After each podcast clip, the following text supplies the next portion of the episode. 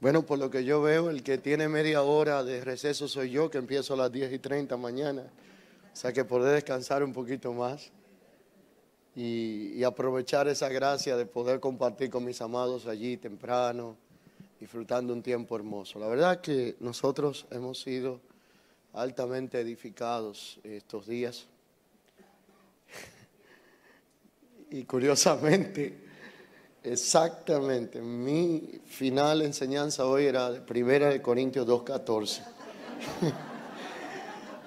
Entonces ahora estamos en una situación acá donde estamos discutiendo allí, que así no, porque... Pero qué lindo es estar en un mismo espíritu y poder tener un mismo sentir. Así que bueno, eh, vamos a acabar ahí, vamos a acabar donde, prácticamente comenzamos. Y no quiero redundar mucho, solamente quiero aportar algunos principios que creo que sumarían en lo que es la labor de la edificación que ya venimos teniendo. Así que retomo esta declaración primera de Corintios capítulo 2 específicamente me voy a enfocar solo en el verso 14 hasta el verso 16, pero mayormente en el verso 16.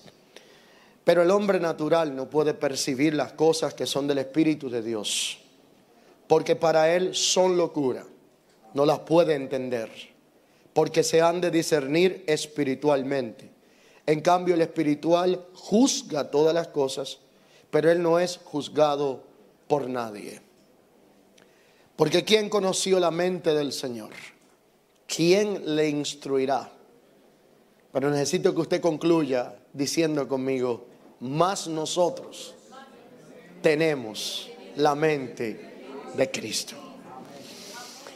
Así que quisiera retomar solamente algunos aspectos, a ver cuál me queda que no se haya dicho en este día, respecto a lo que es esta realidad y este ámbito de la naturaleza del hombre espiritual. Es importante entender algunos aspectos de lo que ya se ha hablado. Pablo habló sabiduría entre los que habían alcanzado madurez. Estaba comparando la carnalidad y la falta de sabiduría con la inmadurez.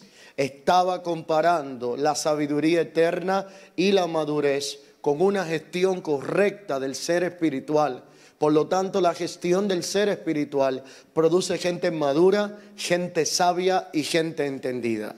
La falta de gestión del ser espiritual produce gente inmadura, gente que no es sabia en su forma de actuar y de juzgar y no es entendida en los principios en los cuales debe de participar.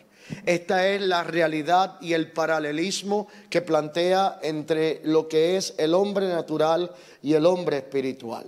Está hablando del hombre que no ha alcanzado madurez como aquel que no puede entender los asuntos del espíritu. De manera magistral el pastor Tommy planteaba y decía que el hombre espiritual es como el anfibio, porque accesa a dos realidades. Y aquí yo quiero hacer énfasis en lo siguiente. Hablé esta mañana de cómo Juan en el entendimiento del nocticismo que estaba afectando la iglesia de su momento, plantea en una de las epístolas que escribe, que lleva su nombre en su capítulo 4, y dice, amados, no creáis a todo espíritu, porque es que todo el que anuncia o predica que Cristo no vino en carne y en sangre, un anticristo es. Porque esta gente había llegado a ponderar tanto lo llamado sobrenatural que ellos ya no querían nada con el cuerpo, sino toda experiencia fuera del cuerpo, la cual es totalmente ilegal en el contexto espiritual, porque el cuerpo fue diseñado dentro del propósito de Dios para ser el vehículo que exprese la naturaleza que se nos ha confiado dentro de lo que es el orden de la creación a nosotros como seres humanos. Así que la realidad era que ellos eran especialistas en este tema. Pero el pensamiento griego conocía algunos principios que nosotros conocemos. El único problema era que los principios que ellos manejaban no necesariamente lo manejaban en el orden correcto. Y un principio que ellos conocían era el siguiente. Ellos sabían que el mundo espiritual era tan real como el mundo natural y material.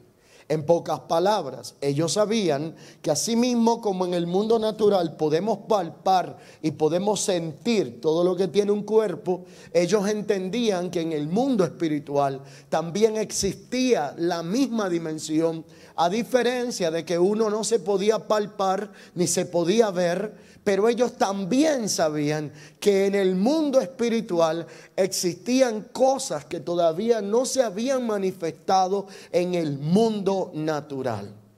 El problema era que ellos entendían que para poder extraer las cosas del mundo espiritual y traerlas al mundo natural, se necesitaba una gestión de esfuerzo espiritual y no tomaban en cuenta el medio que Dios dejó para poder extraer de uno de los ámbitos al otro aquellas cosas. Pablo entonces hace un planteamiento magistral y en algún momento en la escritura dice, de modo que todo lo que se ve fue hecho de lo que no se veía. Pero también plantea y dice en un momento determinado que hay un elemento que es el que nos da acceso para poder penetrar al lugar donde se almacena todo lo que todavía no se ha manifestado, pero ya ha sido dado, equipado y gestionado en el ámbito del Espíritu. Y esto de lo cual estoy hablando es una sustancia la cual se llama fe no una creencia, sino una sustancia que comunica la naturaleza divina y esa fe es la que nos da acceso a lo que no se ve para poder entonces verlo manifestado en el mundo que se ve, pero a través de una naturaleza espiritual que tiene acceso a los dos ámbitos. Así que la realidad de este escrito habla de cosas que ojo no vio de cosas que oído no oyó y de cosas que no han subido a corazón de hombre y que son las que Dios tiene preparadas por el Espíritu para aquellos que le aman y para aquellos que han operado en esta naturaleza. Pero cuando Pablo está comunicando, él es enfático y explica lo siguiente, por el Espíritu porque nadie conoció lo profundo de Dios, sino el Espíritu de Dios. Así como nadie conoce los aspectos internos del Espíritu del hombre, sino el Espíritu del hombre porque el Espíritu escudriña lo profundo, accesa a lo inaccesible. El Espíritu puede entrar a las áreas más oscuras de la existencia del ser humano y poder ver y alumbrar allí dentro para poder identificar cuáles son los aspectos que gobiernan la realidad de esa naturaleza. Así que aún lo profundo de Dios es conocido por el Espíritu de Dios. Y ese espíritu que Él tiene y nos ha dado y que nos habita es el encargado de accesar a lo profundo de Dios para poder entonces notificarnos a nosotros a través del hombre espiritual qué es lo que Dios nos ha concedido y qué es lo que proviene de Dios para nosotros. Lo voy a plantear una vez más de esta forma. El espíritu mismo intercede y accesa a lo profundo de Dios. Pero también habitando en nosotros nos informa qué es lo que Dios nos ha concedido. Que nosotros ya lo tenemos. Que no debemos de buscarlo afuera de forma sensorial y natural, porque ya está dentro en el depósito que nos fue dado por medio del Espíritu Eterno, pero que todavía no estamos operando en ellos porque no conocemos la magnitud y la dimensión de la que ya nos fue dado, de lo que tenemos en Cristo. Y la conclusión que Pablo hace es que él dice, mas nosotros tenemos la mente de Cristo. Y en algún momento entonces dice, y nosotros estamos completos en Él. Esta palabra aquí tiene que ver con lo pleno, con lo que es el pleroma. Pero la realidad acá está hablándola en una forma corporativa. Porque ninguno de nosotros tenemos algo tan completo que no necesitemos ser edificados corporativamente para que el Espíritu mismo nos informe qué es lo que ya nos ha sido dado, pero que no hemos desarrollado. El punto es que la realidad del mundo espiritual, del ser espiritual que accesa a los cielos, que está posicionado en la tierra, es que puede nutrirse de recursos que el ser natural no puede accesar a ellos. Pongámoslo de esta manera. Cuando hablamos de los cielos, estamos hablando la realidad de lo que es perfecto. Pero cuando hablamos de la tierra, estamos hablando de la realidad de lo que es imperfecto y que está siendo perfeccionado, pero que está en medio de un ámbito irredento. Por lo tanto, nosotros estamos entre lo que está siendo perfeccionado, pero tenemos acceso al diseño y al modelo que puede traer la imagen correcta a aquello que fue distorsionado. Esa realidad entonces nos plantea que el acceso que tenemos a los cielos y a la tierra, que todo lo que Dios nos ha otorgado y depositado en el Espíritu es un recurso tan glorioso que nosotros mismos todavía no lo conocemos que nosotros mismos tenemos que ponerle diligencia y gestión a ello para poder operar en la tierra conforme a la naturaleza y a la realidad de lo que somos. El apóstol Tommy tocó un punto interesante.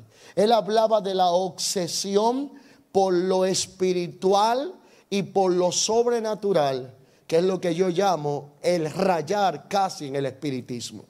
¿Cuál es la realidad que la iglesia vive hoy? Las invitaciones de la mayoría de convocatorias tienen un aditivo que dice, venga para que tenga una experiencia sobrenatural. La gente invita y dice, gracias a Dios que Pastor Manuel no dijo eso. Venga mañana a la reunión que tendremos para que venga un culto sobrenatural, para que pueda disfrutar de una alabanza sobrenatural. Ahora la pregunta es la siguiente. Si algo se califica como sobrenatural, es porque es una manifestación de algo que ha sido espiritual, pero que se está dando dentro de un entorno que es natural. Y si la realidad es que nosotros no somos gente naturales, sino que fuimos llamados a ser espirituales, nosotros no debemos de ser atraídos por lo sobrenatural, porque lo sobrenatural es lo normal en aquel que es espiritual, lo anormal en el espiritual debe de ser lo natural.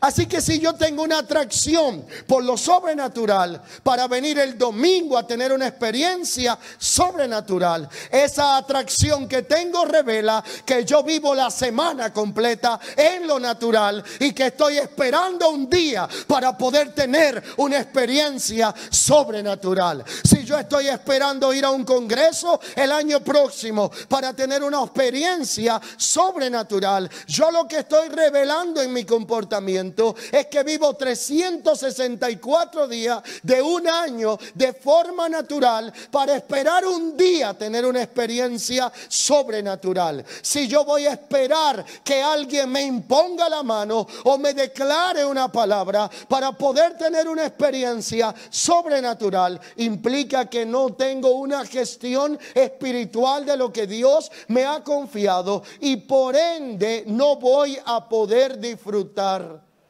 de lo que es el beneficio del ser espiritual que Dios ha puesto en nuestro ser para poder disfrutar de aquello que Él nos ha otorgado, que es como propósito final que nosotros podamos operar en la tierra. Escúchelo así. Si hablamos del hombre natural y si hablamos del hombre carnal y si estamos hablando del hombre espiritual, el fin por el cual el hombre espiritual debe de ser formado y debe de ser entrenado en nosotros y debe de operar en nosotros, es porque nosotros estamos llamados a ser portadores de la mente de Cristo, a operar en el pensamiento de Cristo y a que la mente de Cristo sea aquella que nos guíe y no la mente adámica, carnal, viciada, sino aquella mente que tiene un enfoque en lo eterno. Y cuáles las características que identifican la mente de Cristo en nosotros. Cuando Pablo está hablando y concluye acá, él empieza a hacer algunas alusiones desde el inicio, las cuales solo enfatizo porque ya fueron habladas. La primera de ellas es que le habló a los corintios de manera reiterante y repetitiva, porque los corintios tenían una realidad cultural y era que ellos eran de memoria de corto plazo eran de memoria olvidadiza. El corintio se parece al hermano que el domingo después de una reunión usted lo saluda en la puerta, le dice cómo estuvo hoy la celebración y te dice hermano esto estuvo glorioso. Y usted le dice, y te sentiste contento, te gozaste, te dice hermano aquí estuvo la gloria de Dios. Y tú le preguntas, ¿de qué se predicó? Y te dice, estuvo bueno.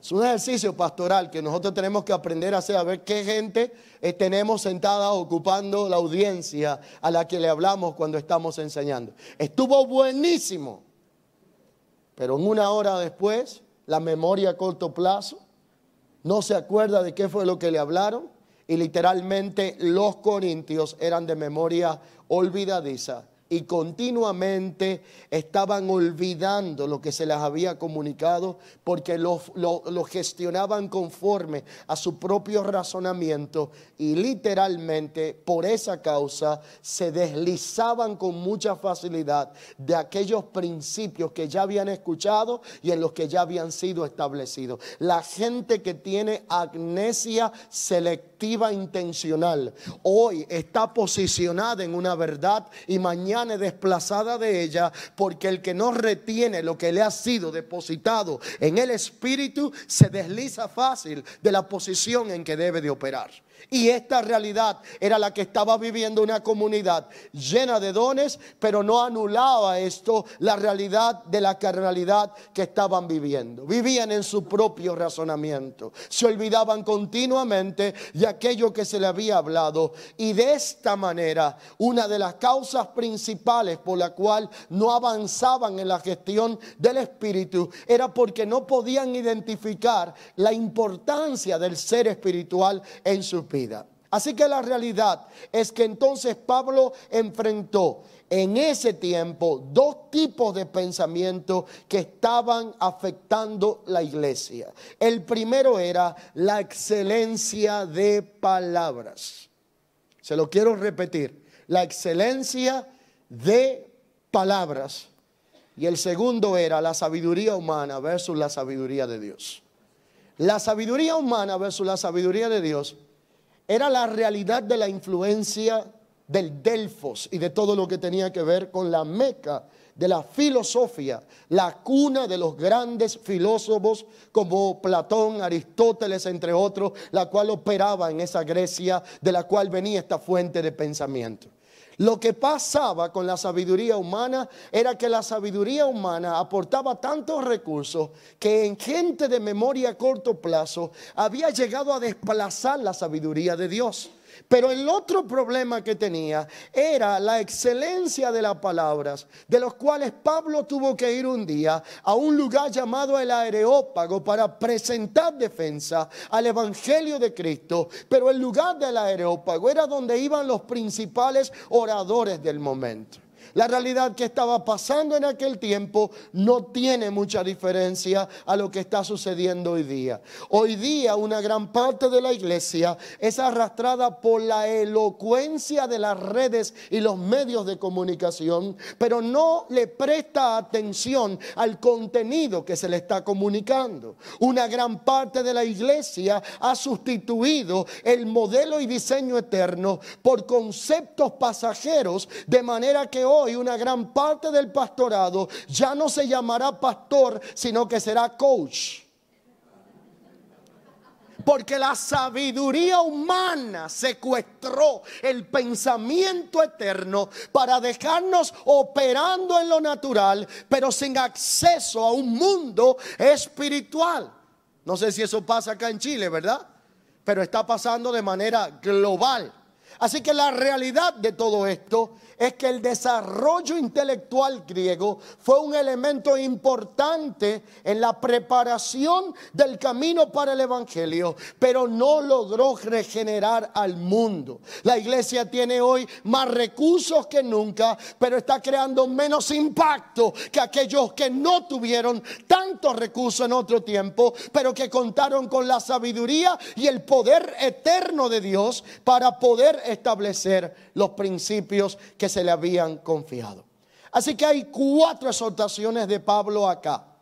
Y las exhortaciones en las escrituras era volver a abrazar y a depender de la sabiduría de Dios. Y Pablo fue ejemplo de lo que se puede hacer cuando la sabiduría de Dios está en una persona. Lo primero es que él se negaba a predicar con sabiduría humana.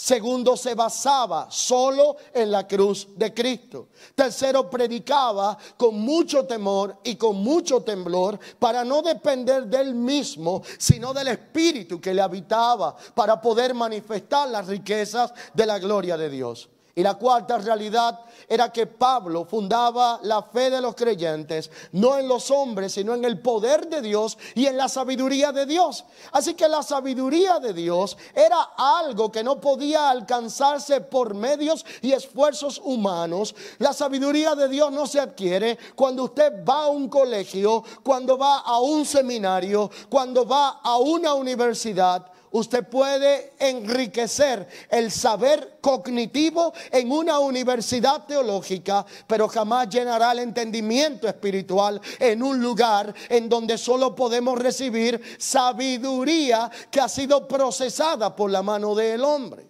Él estaba hablando de la sabiduría que se da a conocer en misterio y para la cual solo puede ser descodificada por el Espíritu de Dios y por eso dice, acomodando lo espiritual a lo espiritual. Y es por eso que lo que hablamos los naturales no lo pueden percibir. Y al contrario, cuando hablamos la sabiduría de Dios, usted puede identificar los naturales porque los naturales son los que más duermen cuando usted está enseñando la sabiduría de Dios. Aquí cualquier coincidencia que pueda haber.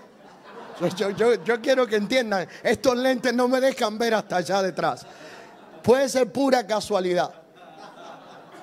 Pero yo descubrí un secreto, escúcheme bien, esto que le voy a decir es muy delicadito. Como somos seres integrales, lo que más alimente será lo que más te gobierne. Lo que menos crucifiques te terminará crucificando. Lo que no mates te terminará matando. Y si no, dígame, ¿qué fue lo que Dios envió a Saúl a destruir? ¿Y qué fue lo que terminó destruyendo a Saúl? Lo que Saúl no quiso matar, terminó matándolo a él. La carne que no crucifico terminará destruyendo la naturaleza que me imparte la vida. Por lo tanto, yo he descubierto que esto tiene una fácil explicación. Cuando estamos hablando de la sabiduría de Dios, o los misterios en plural o el misterio que nuclea los misterios en singular, que es el misterio de Cristo, el gobierno de los demás misterios.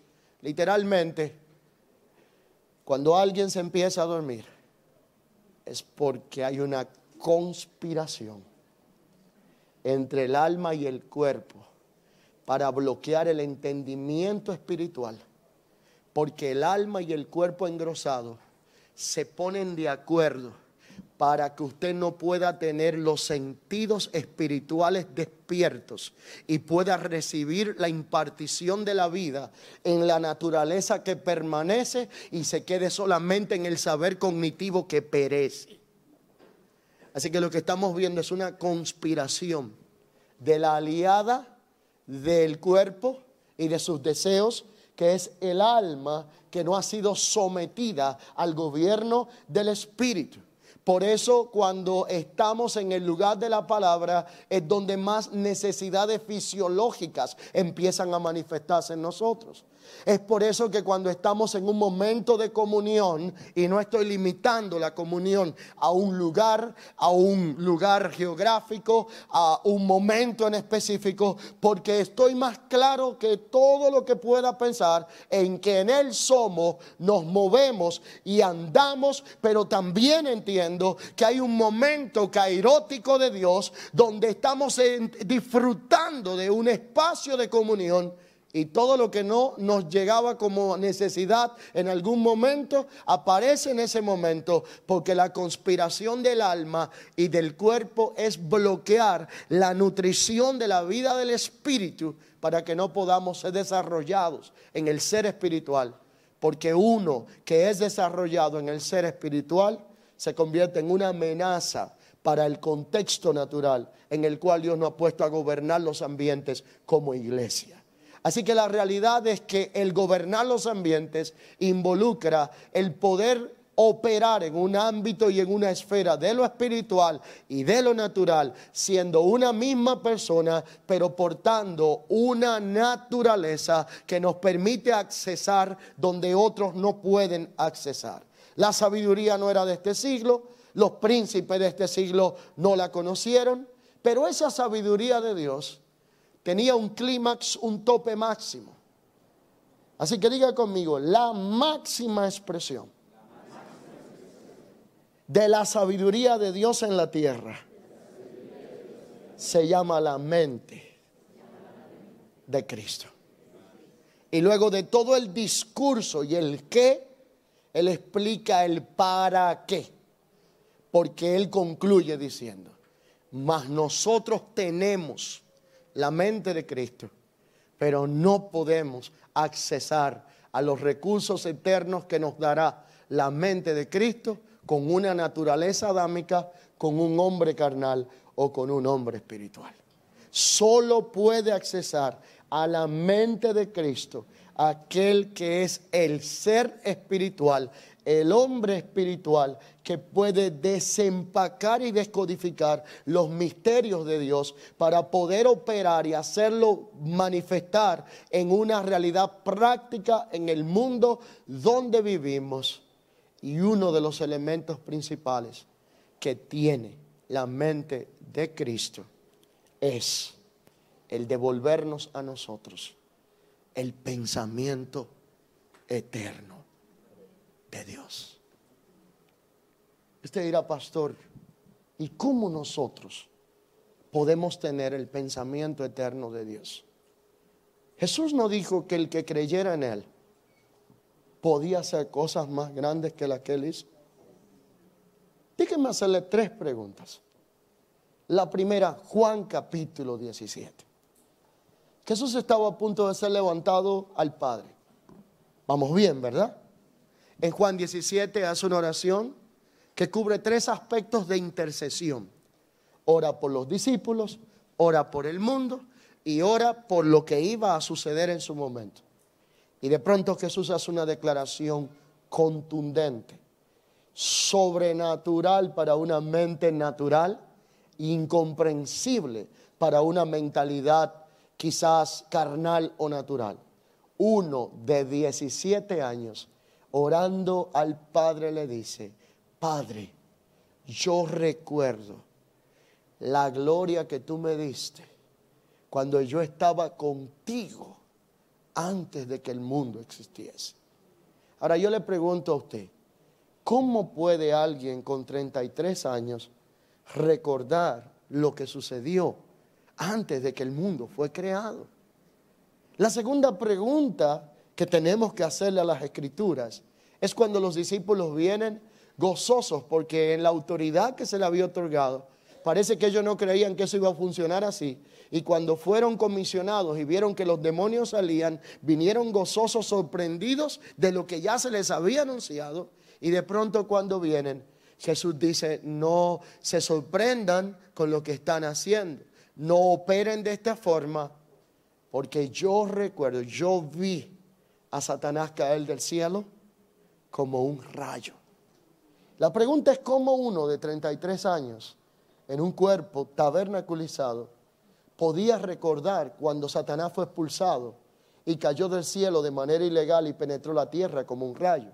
Porque el que tiene 33 años no estaba presente físicamente en el cuerpo biológico cuando este acontecimiento sucedió.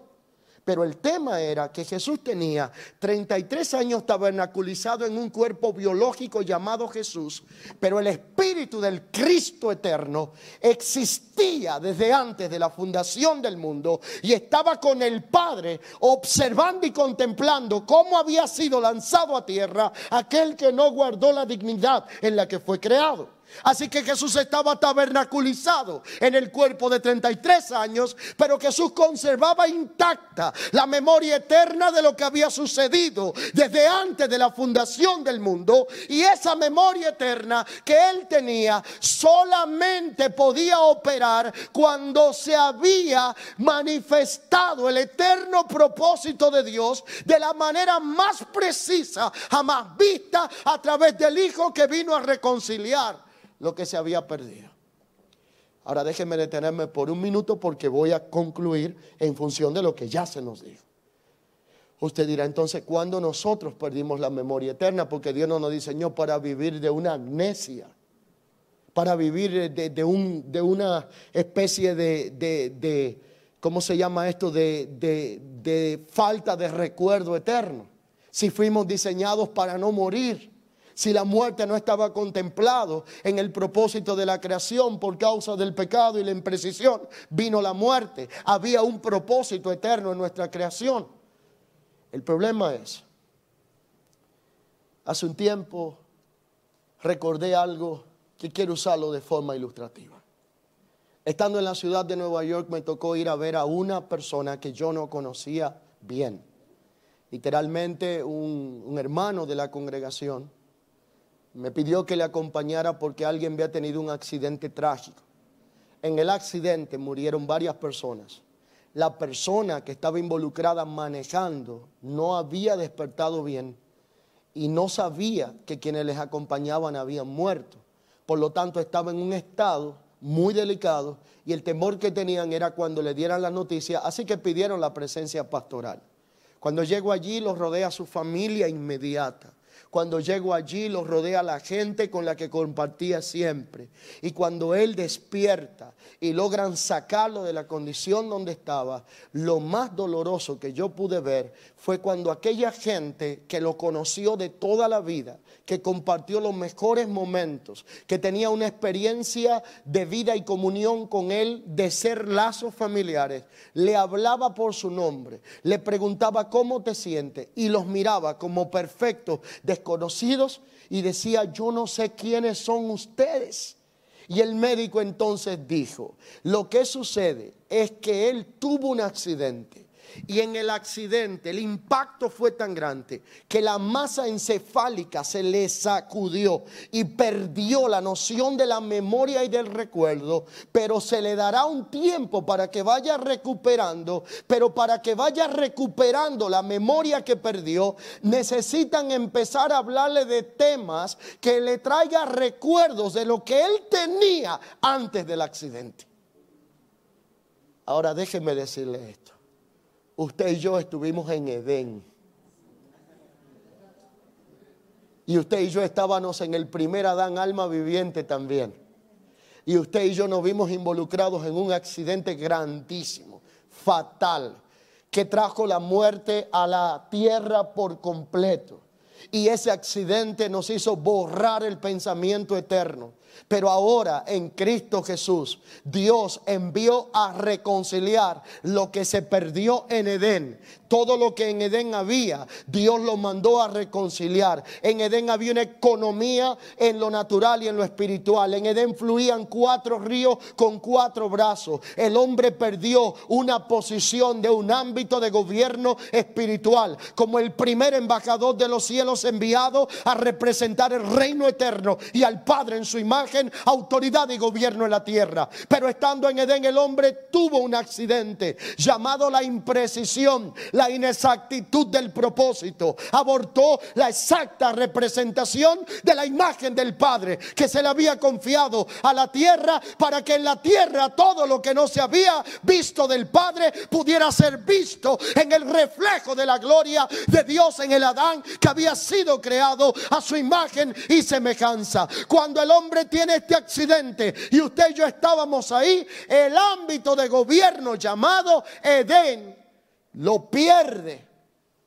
Y literalmente cuando Cristo viene a reconciliar lo que se había perdido, una de las declaraciones que aparece en Juan en su capítulo 7 la gente iba de costumbre al río, tomaba agua, hacía un ritual, la traía, la echaba sobre un altar físico conforme a los ritos del sacerdocio existente en su tiempo.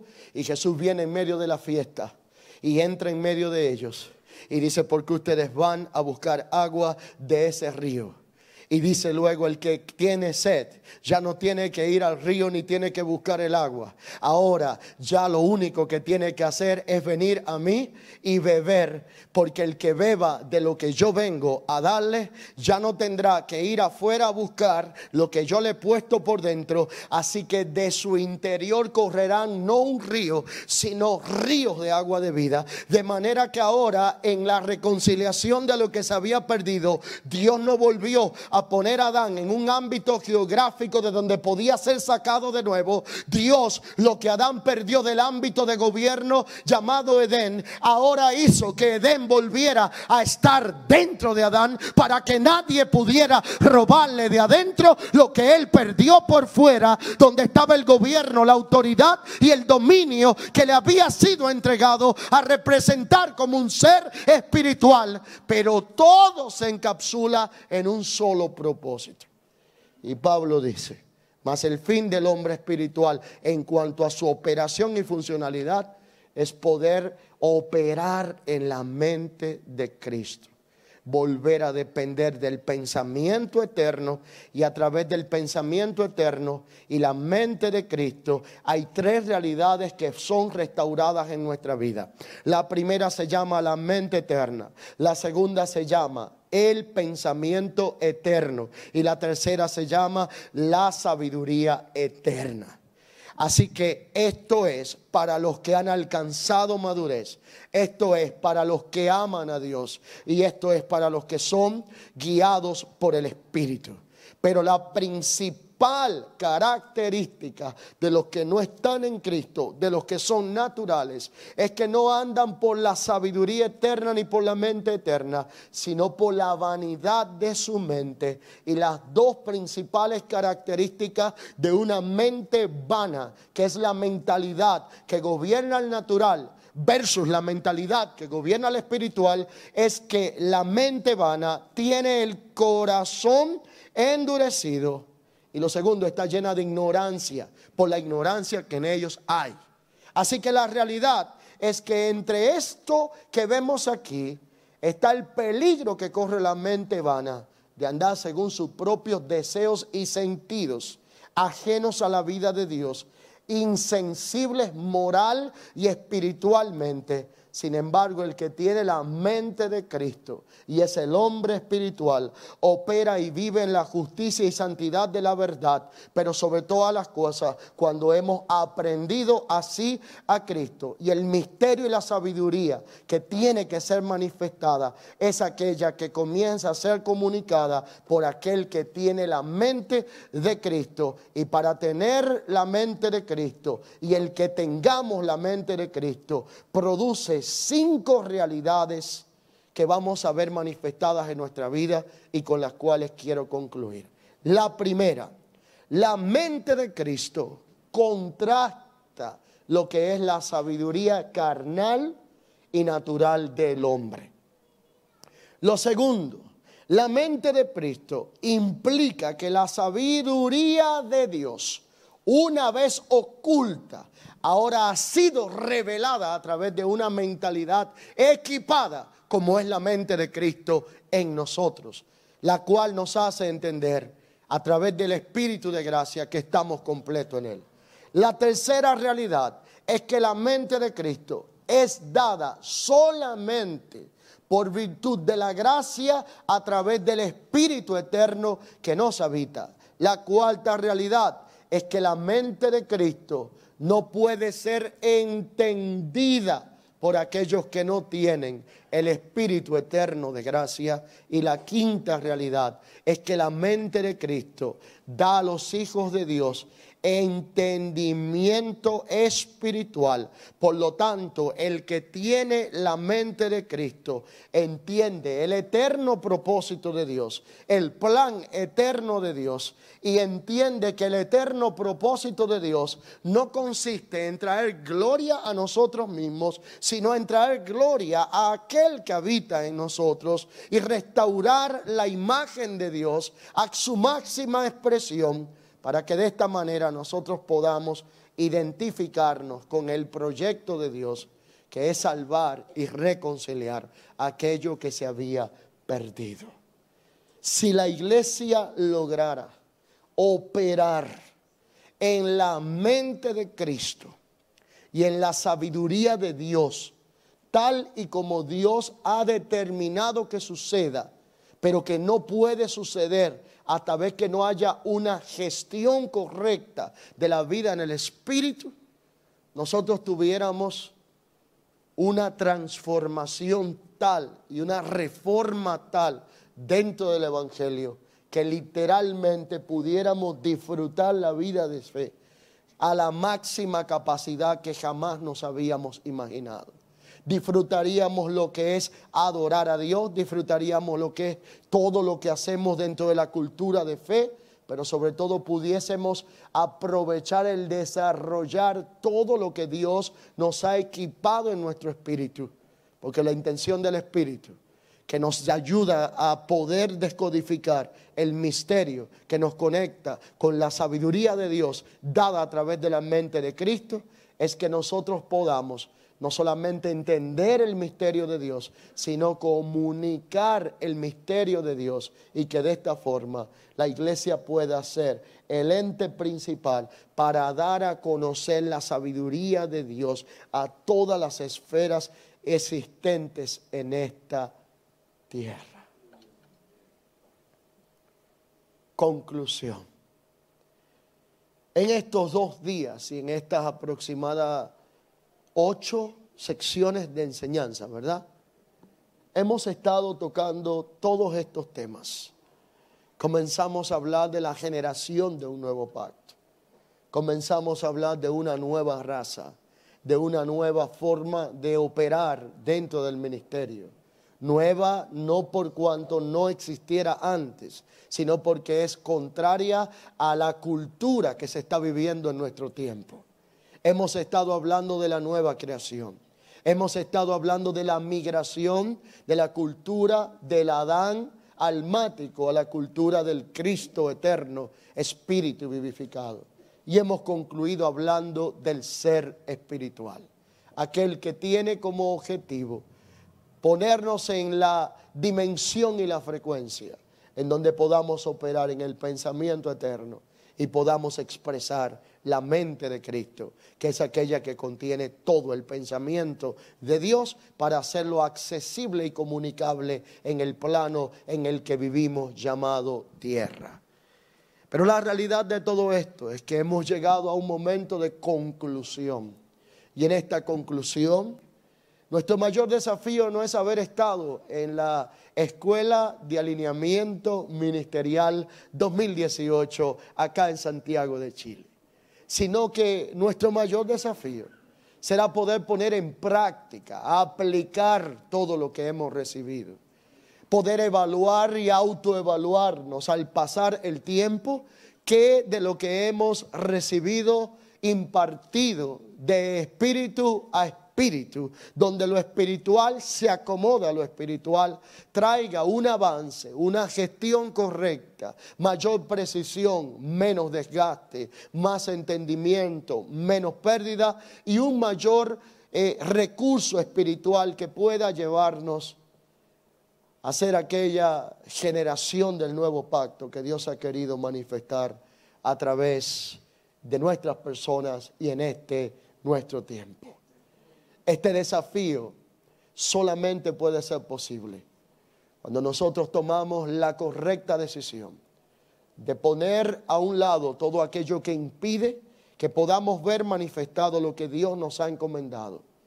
Porque la realidad de todo esto es que esto solo se puede lograr cuando nosotros entendemos que literalmente llevar a la cruz es colgar no solamente la vieja naturaleza, sino todos aquellos aspectos que nos están impidiendo participar de aquello a lo que Dios nos ha hablado y que Él mismo nos ha informado, que está disponible para todos, sin acepción de personas. Por lo tanto, todos nosotros somos ese hijo maduro, somos esa nueva raza, somos esa nueva creación, somos ese ser espiritual, somos esos que portan y en quienes reside el Espíritu eterno del Cristo resucitado y ascendido para poder establecer la reconciliación, el orden y todas aquellas cosas que estaban desconectadas en los cielos y en la tierra, pero para poder lograrlo necesitamos la sabiduría de Dios. Y en este día, la mejor forma de concluir esta convocatoria es pidiéndole a todos que se pongan sobre sus pies. Quiero pedirle al equipo de adoración que por favor no tienen que estar todos, pero por lo menos aquellos encargados de dirigirme puedan acompañar.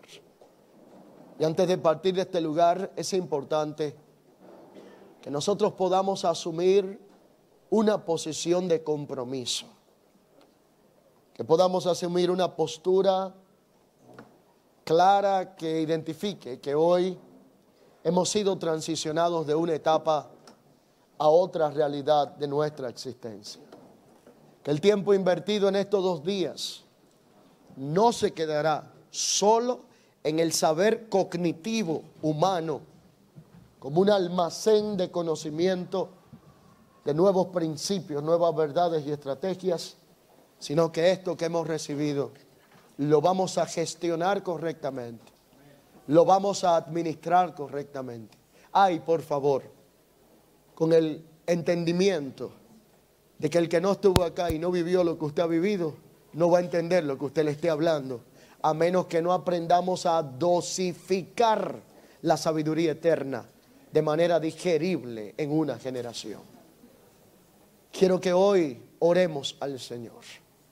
Voy a pedirle a mi hermano querido, Pastor Tommy, que juntos podamos venir. Agradezco si tienen otro micrófono que nos puedan facilitar. Quiero en esta hora que juntos podamos culminar este tiempo.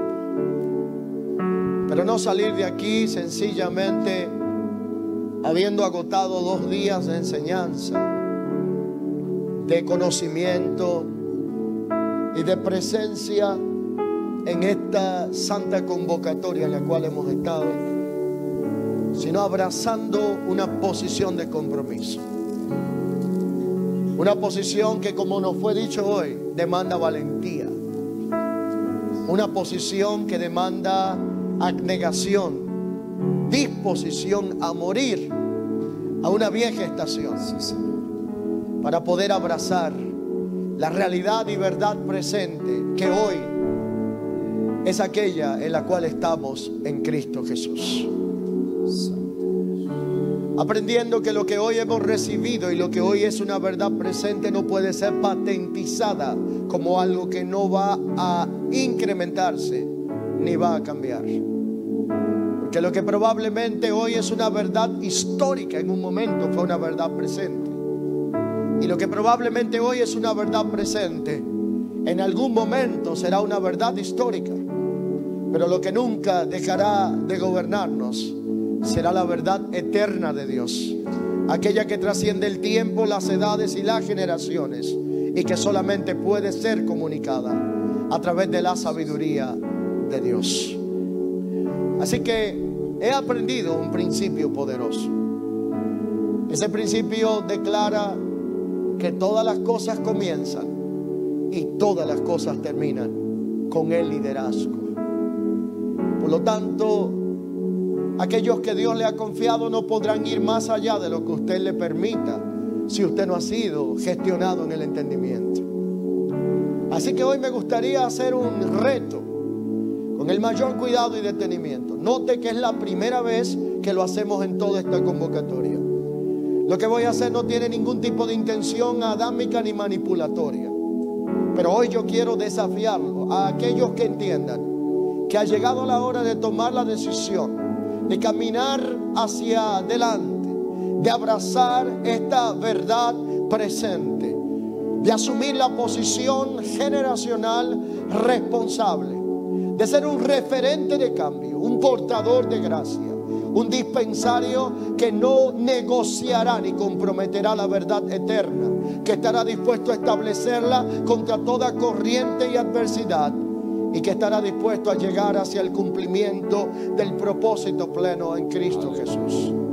Y para ello yo quiero hoy que aquellas personas que están acá, que de alguna manera entienden este desafío, puedan ahí donde se encuentran hacer esta decisión. El que quiera salir de su comodidad y venir aquí delante lo puede hacer.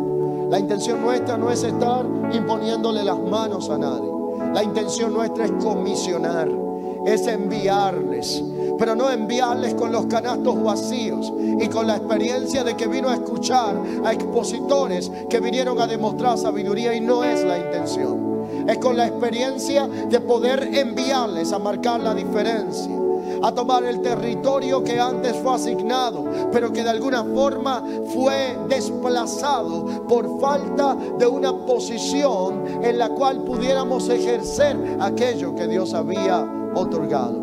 Y quiero que tanto el pastor Tommy como mi persona oremos por ustedes. Y todo el que quiera en este día abrazar esta realidad. Y todo el que en este día diga, yo me comprometo públicamente a no retroceder, a caminar y abrazar esta verdad, a no negociar los principios eternos, a abrazar esta estación y lo que ella implica.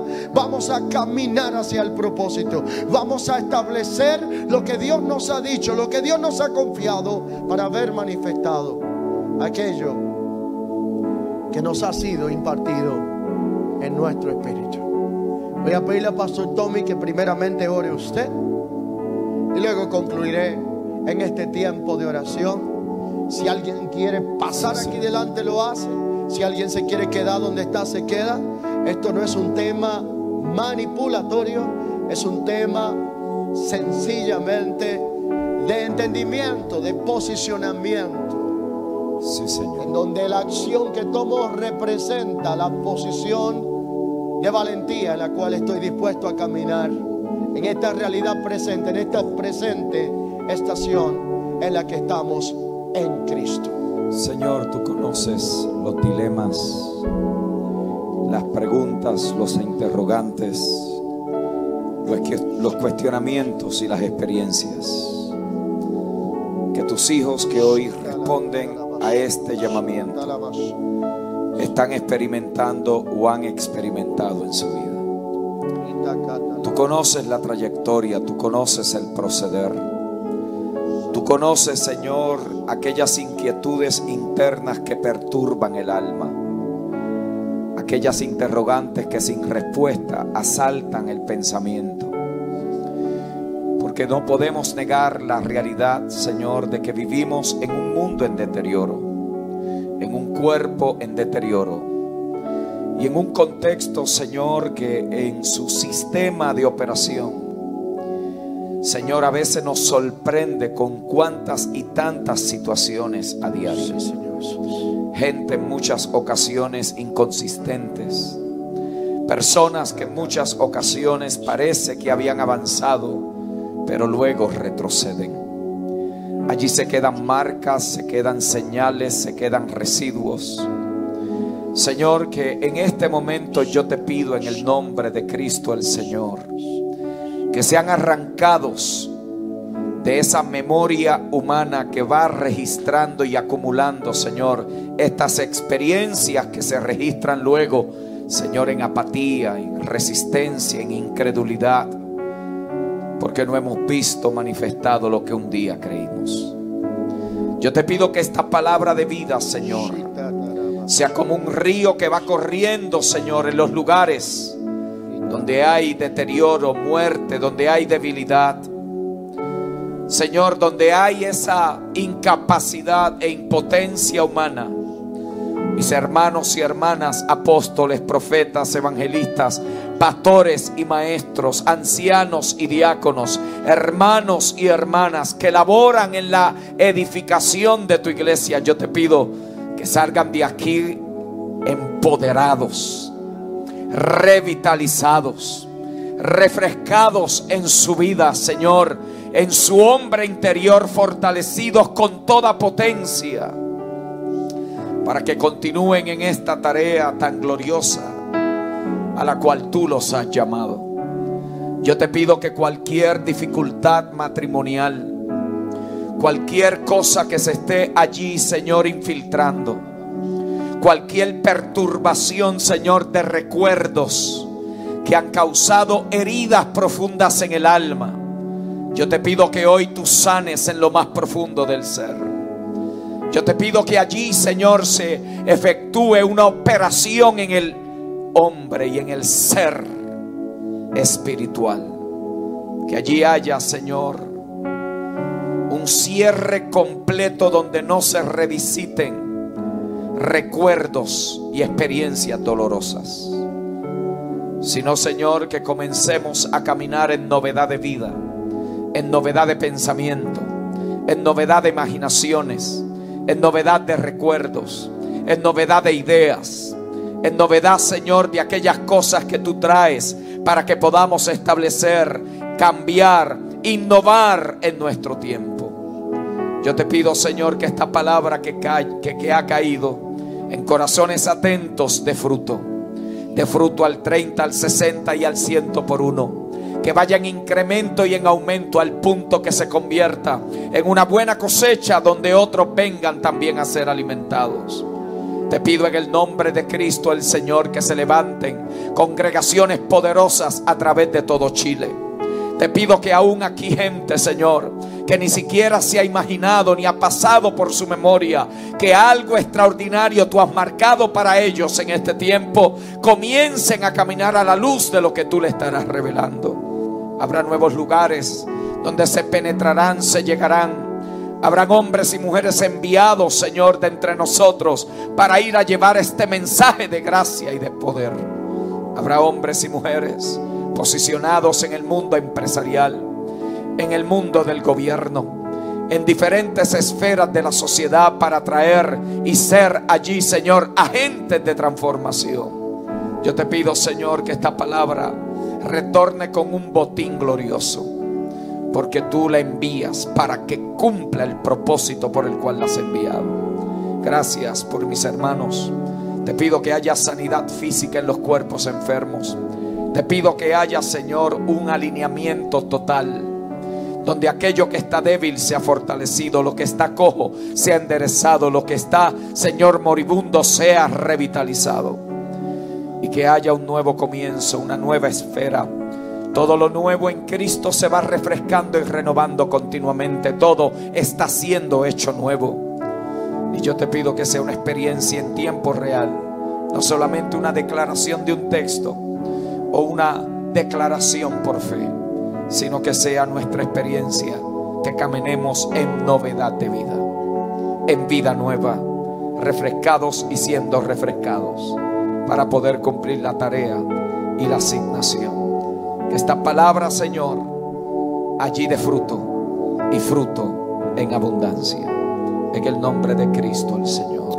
Aleluya. Padre, gracias por el depósito que ha sido colocado en el espíritu de cada vida, impartido a través de la eterna palabra de gracia. Me uno a este sentir de oración para pedirte, Padre, que toda experiencia que ha sido registrada en el archivo histórico de la existencia de cada creyente aquí presente y al alcance de esta palabra, en este momento pueda ser visitado por la gracia eterna tuya y haya una reconfiguración en todo lo que produjo un estilo y modelo operacional contrario a lo que tú querías manifestar en su vida. Que una reforma integral de pensamiento, de operación, de forma, sea manifestada en esta generación. Que todo lo que tú has querido hacer sea manifestado. Que todo aquello que estuvo conspirando entre la naturaleza carnal y el ser espiritual sea colgado y sea llevado a la cruz de Cristo. Para que una nueva vida comience a ser manifestada. Para que tú traigas deleite en lo que ya se había perdido. Para que todo sentimiento de frustración sea quitado y vuelva el gozo y el júbilo y el regocijo y todo lo que tiene que ver con aquel sentir de vida que solamente puede ser experimentado cuando el Espíritu de vida en Cristo está gobernando y operando en nosotros. Hoy nosotros te lo encomendamos a ti, a cada uno, a cada casa de fe representada, a cada familia que pueda conocerte desde el mayor hasta el más pequeño, que todos puedan conocer aún lo profundo de Dios. Y este día de cierre y conclusión, bajo tu autoridad y en tu nombre, nosotros le enviamos a cada uno de ustedes a los lugares donde Dios les ha establecido, al territorio desde donde se han desplazado, para que vayan con los canastos cargados, para que vayan y empiecen a establecer el propósito eterno de Dios, para que vayan y marquen la diferencia. Para que vayan y den por gracia lo que por gracia han recibido, para que vayan y puedan manifestar la vida y naturaleza en la expresión de Cristo, la esperanza de gloria, y puedan que empezar una nueva temporada de la cual tenemos expectativa y esperanza basada en la intención eterna y en la convicción que nos gobierna de que serán días gloriosos donde lo que ojo no vio ni oído yo ni ha subido a corazón de hombre, son las cosas que Dios ha de manifestar por su espíritu en medio de cada uno de ustedes. Hoy les encomendamos a Dios y a la palabra de su gracia, que tiene el poder para guardarlos, darle herencia entre los santificados y afirmarlos en el cumplimiento del eterno propósito. Y todo esto lo pedimos en Cristo Jesús, aquel a quien pertenece toda gloria, toda honra y todo honor por los siglos de los siglos. Amén y amén. Y así concluimos esta última sección de lo que es esta entrega de la Escuela de Alineamiento Ministerial Chile 2018. Ha sido un honor disfrutar este tiempo hermoso, este tiempo cairótico de parte de Dios. Y sé que nos esperan muchos con un avance y una mayor gestión de la vida del Espíritu y más de Cristo manifestado